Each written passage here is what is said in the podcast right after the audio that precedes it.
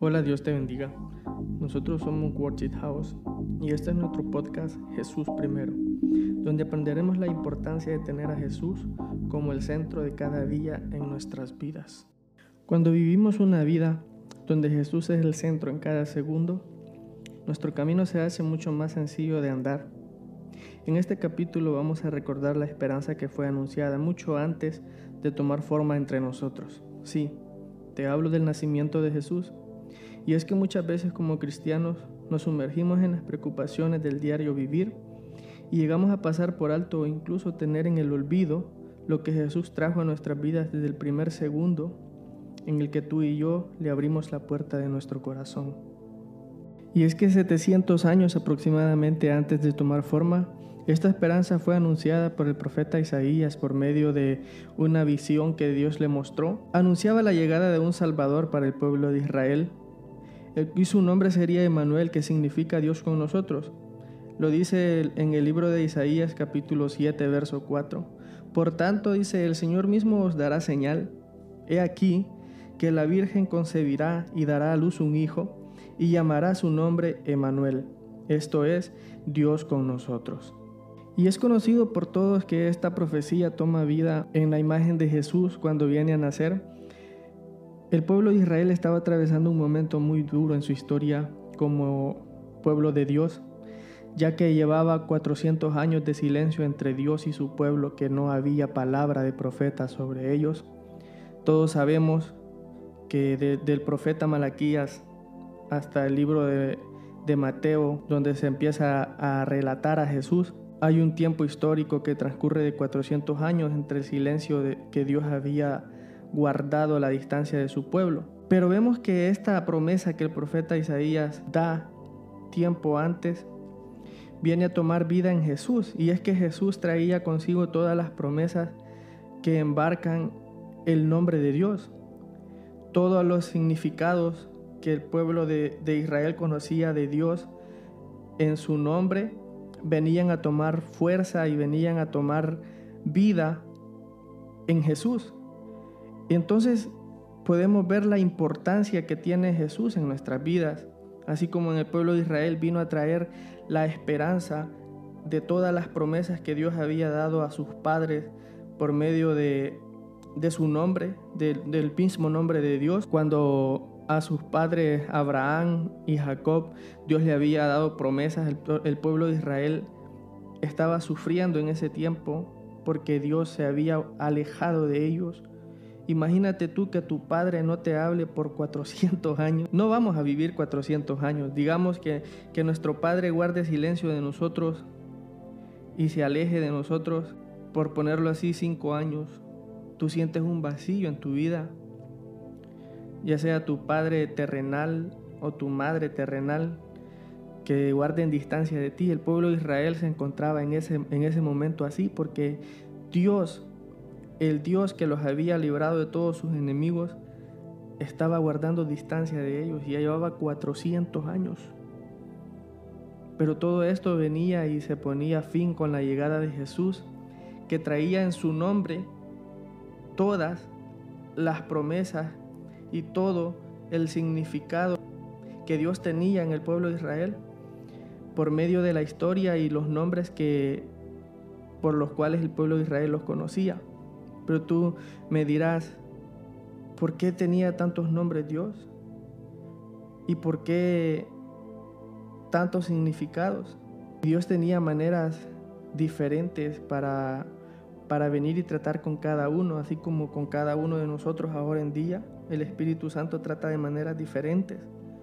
De la manera que tú lo interpretas puede ser una manera muy diferente a la que yo lo interpreto o a lo que lo interpreta tu papá o tu mamá, tu esposa, tu esposo, puede interpretarlo de una manera muy diferente de la que trata contigo el Espíritu Santo.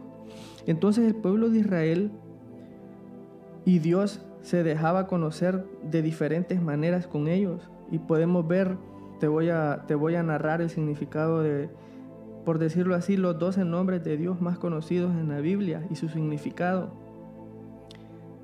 El primero de ellos dice que es Elohim, significa Dios.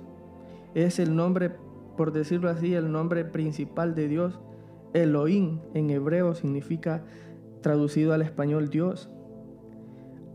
Muchas veces en la Biblia encontramos la frase Yahweh, significa yo soy el que soy, el Señor. Adonai significa Señor, amo o dueño. Abba significa Padre. Yahweh Rafa significa el Señor que sana, el Señor tu sanador. Shalom, el Señor de paz. Roí, el Señor mi pastor. Sabaoth, el Señor de los ejércitos. Jehová Nisi, el Señor es mi bandera, o el Señor es mi estandarte. Jehová Jireh, el Señor provee, o el Señor proveerá. El León, el Altísimo, un ser supremo, el Dios Altísimo, el Shaddai, Dios Todopoderoso. Mencioné 12 nombres de Dios por los cuales el pueblo de Israel lo conocía. El pueblo de Israel tenía grabada en su mente estos nombres y los significados, las promesas. Mira lo que significa Jireh, el Dios que provee. O sea, ellos confiaban que bajo ese nombre no les faltaba nada. Oh Jehová Rafa, el Señor que sana. Ellos estaban confiando que bajo ese nombre nada podría hacerles daño.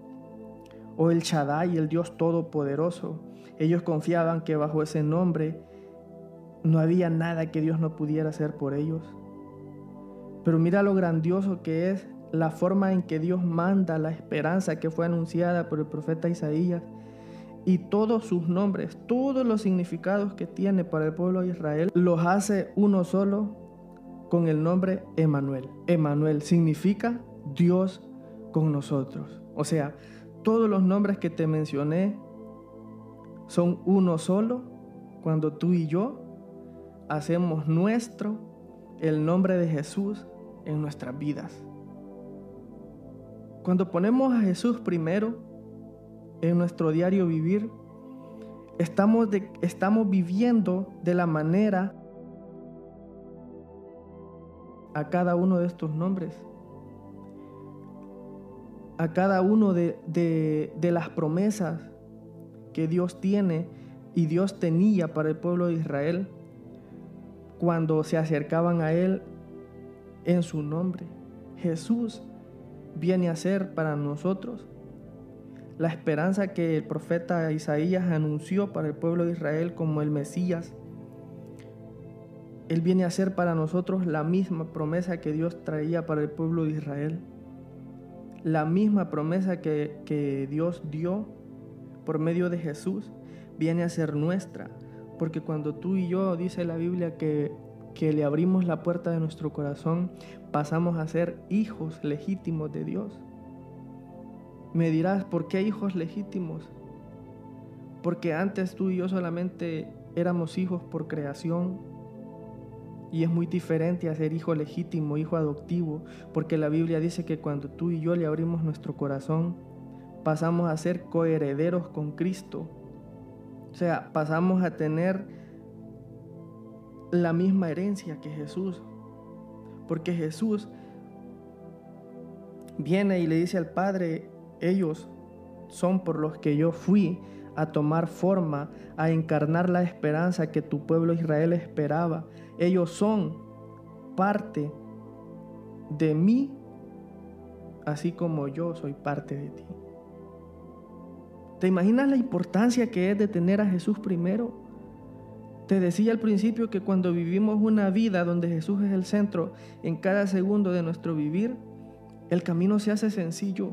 Vivir para Jesús no se hace complicado. Y es que muchas veces nosotros lo vemos tan complicado, pero es por la misma manera que hemos venido y hemos estado viviendo la vida de, cristiano.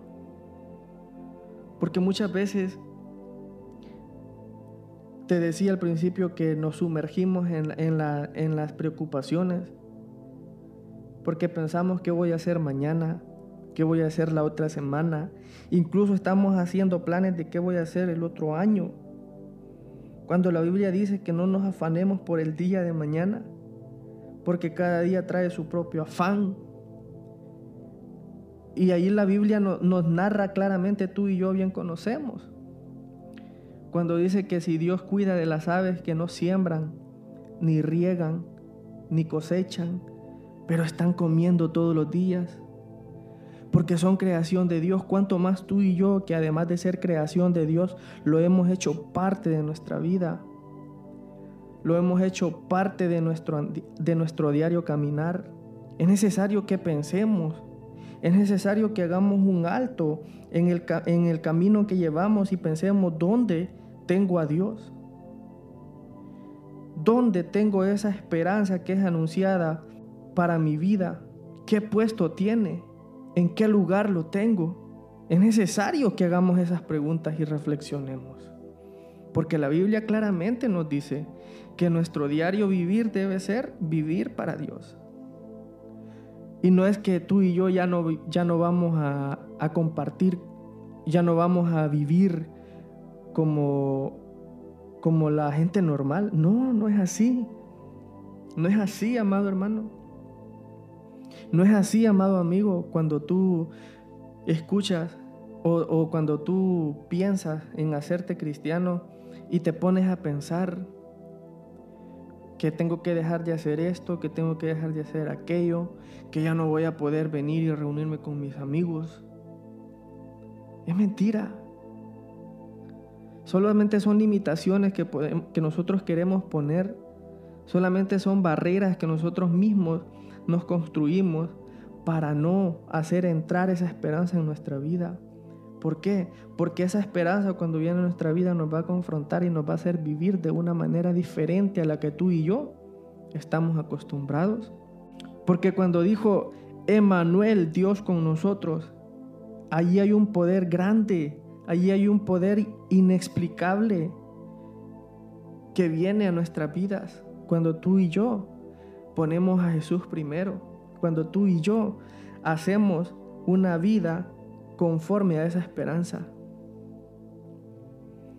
Pero muchas veces nosotros estamos, como te digo, enfrascados en vivir y planear y nos olvidamos de vivir y disfrutar. Porque muchas veces nos creemos, la, nos creemos el dicho que todos dicen que la vida cristiana es aburrida. Y quizás por eso nuestra familia o nuestros amigos se mantienen distantes de nosotros. Quizás nosotros mismos hemos sido los que hemos puesto una barrera entre el amigo y la iglesia o el amigo y Jesús. ¿Por qué? Porque con nuestro diario vivir nosotros no reflejamos el gozo de la salvación, porque nosotros no reflejamos la alegría de Dios en nuestra vida. Entonces, claro que un familiar mío o un familiar tuyo que no tenga a Dios y, me ve con, viviendo una vida, por decirlo así, peor que la que él tiene emocionalmente, dice entonces yo, ¿para qué voy a ser cristiano? O cuando un amigo tuyo o un amigo mío nos ve desanimados, cuando un amigo nos ve sin esperanza, nosotros mismos le decimos. Entonces el amigo viene y se pregunta a sí mismo, entonces yo estoy mejor que él, ¿para qué voy a ser cristiano? Y tú y yo estamos llamados todo el tiempo a reflejar a Dios en nuestras vidas. Porque el apóstol Pablo escribe a los corintios y les dice que nosotros somos carta leída para el mundo. ¿Qué está leyendo tu familiar, qué está leyendo tu amigo que no conoce de Dios cuando ve tu vida? ¿Está leyendo la esperanza que leyó el, el pueblo de Israel por medio del profeta Isaías? ¿Dios con nosotros? Y eso debe leer. Debe leer Emmanuel. Debe leer Dios con nosotros. Debe leer esperanza. O sea, debes, debemos ser nuestra vida debe ser una esperanza anunciada, así como lo fue Jesús para el pueblo de Israel. Nosotros debemos ser una esperanza anunciada para la vida de los que no conocen de Dios. Nosotros debemos ser el reflejo de la promesa que el profeta Isaías dio al pueblo de Israel. Nuestra vida debe ser esa promesa para quien no conoce a Jesús. Nosotros debemos llevar a Jesús a sus vidas. No debemos nosotros alejar a Jesús de sus vidas con nuestro, con nuestro vivir. Porque actualmente estamos viviendo una situación muy difícil para todos. Pero es muy triste cuando tú y yo como cristianos nos ponemos en la misma situación de quien no conoce de Dios. Es muy triste que tú y yo, en lugar de dar palabras de aliento, nos ponemos a compartir sus palabras de desánimo, nos ponemos a compartir sus palabras de tristeza y nos ponemos a compartir sus palabras de, de desilusión, cuando tú y yo debemos venir y transformar su tristeza en gozo, su llanto en alegría, su queja en una sonrisa, porque tenemos a Dios, porque reflejamos a Jesús, porque tenemos esa esperanza en nuestro corazón, pero debemos compartirla. Debemos nosotros venir y hacer más, hacer más de lo que hacemos, porque somos llamados a expandir esta promesa que en nuestras vidas se hizo realidad. Esta esperanza que en nuestras vidas cobró vida. Nosotros somos llamados a venir y llenar de luz la oscuridad que pueda ser el entorno donde nos movemos. Somos llamados, mis hermanos, a ser diferentes. Porque la esperanza que fue anunciada para el pueblo de Israel era diferente. La esperanza que nosotros hicimos propia en nuestras vidas fue diferente a todo lo que ya habíamos probado. Y a manera de despedida quiero recordarte las palabras que el apóstol Pablo escribe a la iglesia en Roma. En el libro de Romanos capítulo 5 les dice, justificados pues por la fe, tenemos paz para con Dios, por medio de nuestro Señor Jesucristo, por quien también tenemos entrada por la fe a esta gracia en la cual estamos firmes y nos gloriamos en la esperanza de la gloria de Dios. Y no solo esto, sino que también nos gloriamos en las tribulaciones, sabiendo que la, tribulación produce paciencia, y la paciencia prueba, y la prueba esperanza. Y la esperanza no avergüenza, porque el amor de Dios ha sido derramado en nuestros corazones por el Espíritu Santo que nos fue dado el apóstol Pablo les recalca la palabra esperanza. Podemos ver la importancia que esta palabra tiene para nosotros. Y cuando Jesús se fue al cielo, dijo, yo, no, yo me voy, pero no nos dejaré huérfanos, les enviaré al consolador. Otra esperanza que Jesús estaba dando a su pueblo antes de ascender al cielo. Esa esperanza vino, todos, vemos, todos sabemos, el día del Pentecostés, cuando todos estaban reunidos. Y es la esperanza que hasta el día de hoy nos ha alcanzado a nosotros por su gracia. Es la esperanza que hasta el día de hoy nos sigue manteniendo en comunicación constante, en una relación constante, una relación viva, una relación eficaz de nuestras vidas con Dios por medio de Jesús y su Espíritu Santo. Que el Señor te bendiga, que el Señor te guarde que el Señor te mantenga con salud y que el Señor prospere cada uno de tus días, cada uno de tus caminos, cada uno de tus proyectos. Será hasta la próxima acá en tu programa Jesús primero.